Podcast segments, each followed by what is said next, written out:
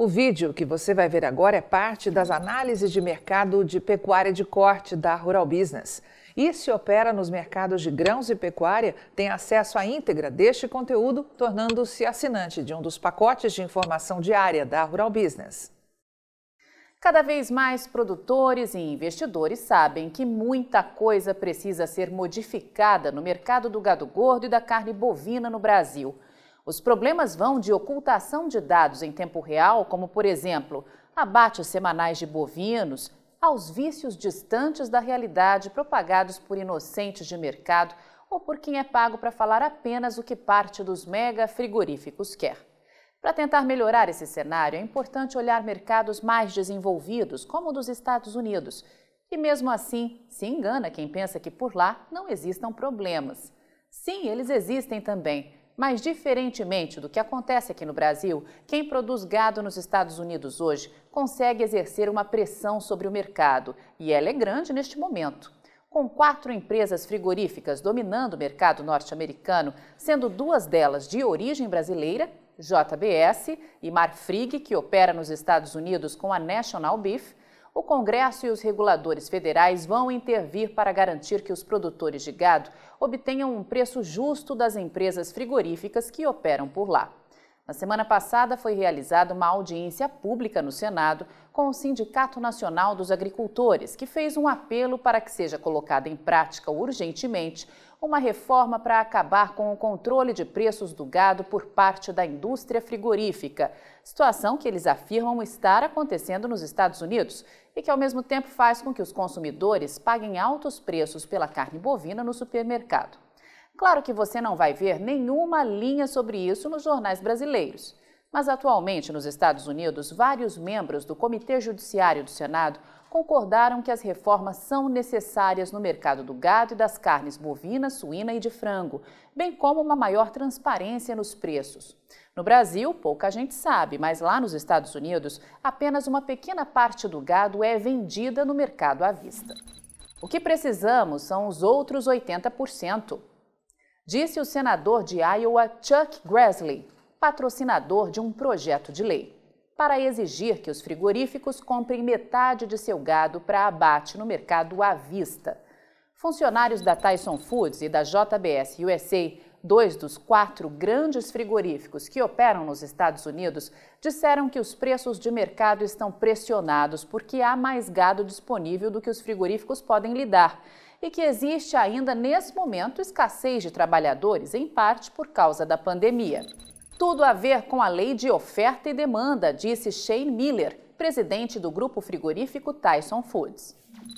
O presidente do Farmers Union, Rob LaRue, pediu ao Congresso e ao USDA, o Departamento de Agricultura dos Estados Unidos, que equivale aqui no Brasil ao Ministério da Agricultura e Pecuária, que promulgasse reformas nas leis de relatórios de preços e o uso de rótulos com a inscrição Produto dos Estados Unidos, incluindo uma lei para os frigoríficos comprarem uma parte do gado no mercado à vista. O USDA deve fortalecer as leis para encorajar a expansão da capacidade de processamento local, disse Laurel.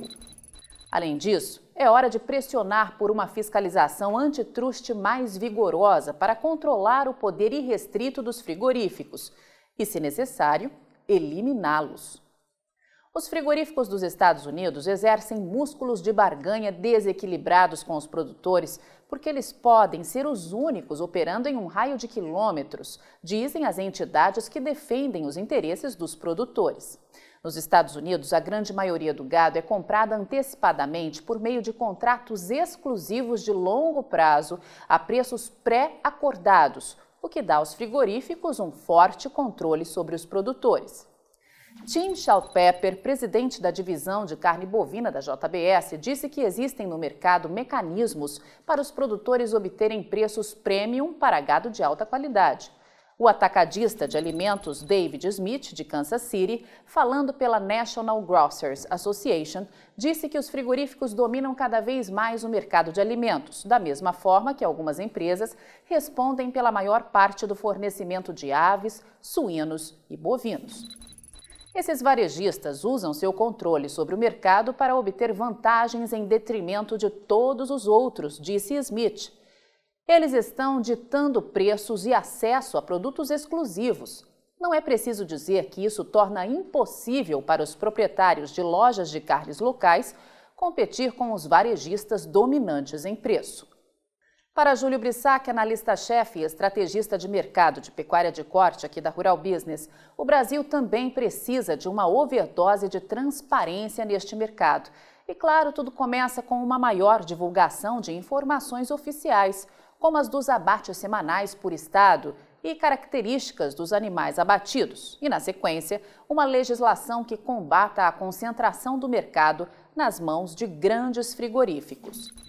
Não tenho mais dúvidas de que em breve teremos apenas quatro grandes frigoríficos operando no Brasil, como acontece há anos nos Estados Unidos. E desde já é preciso uma nova legislação para não termos graves problemas em um futuro próximo.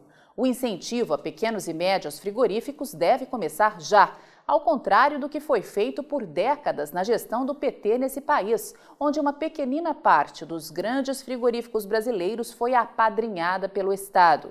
E essa mudança deve ser executada antes que seja tarde demais. Alerta Brissac. E aí, vai ficar sem ter acesso às informações diárias para o mercado de grãos e proteína animal da Rural Business? Acesse agora mesmo ruralbusiness.com.br. Pacotes de informação a partir de R$ 9,90 por mês. Rural Business, o amanhã do agronegócio, hoje.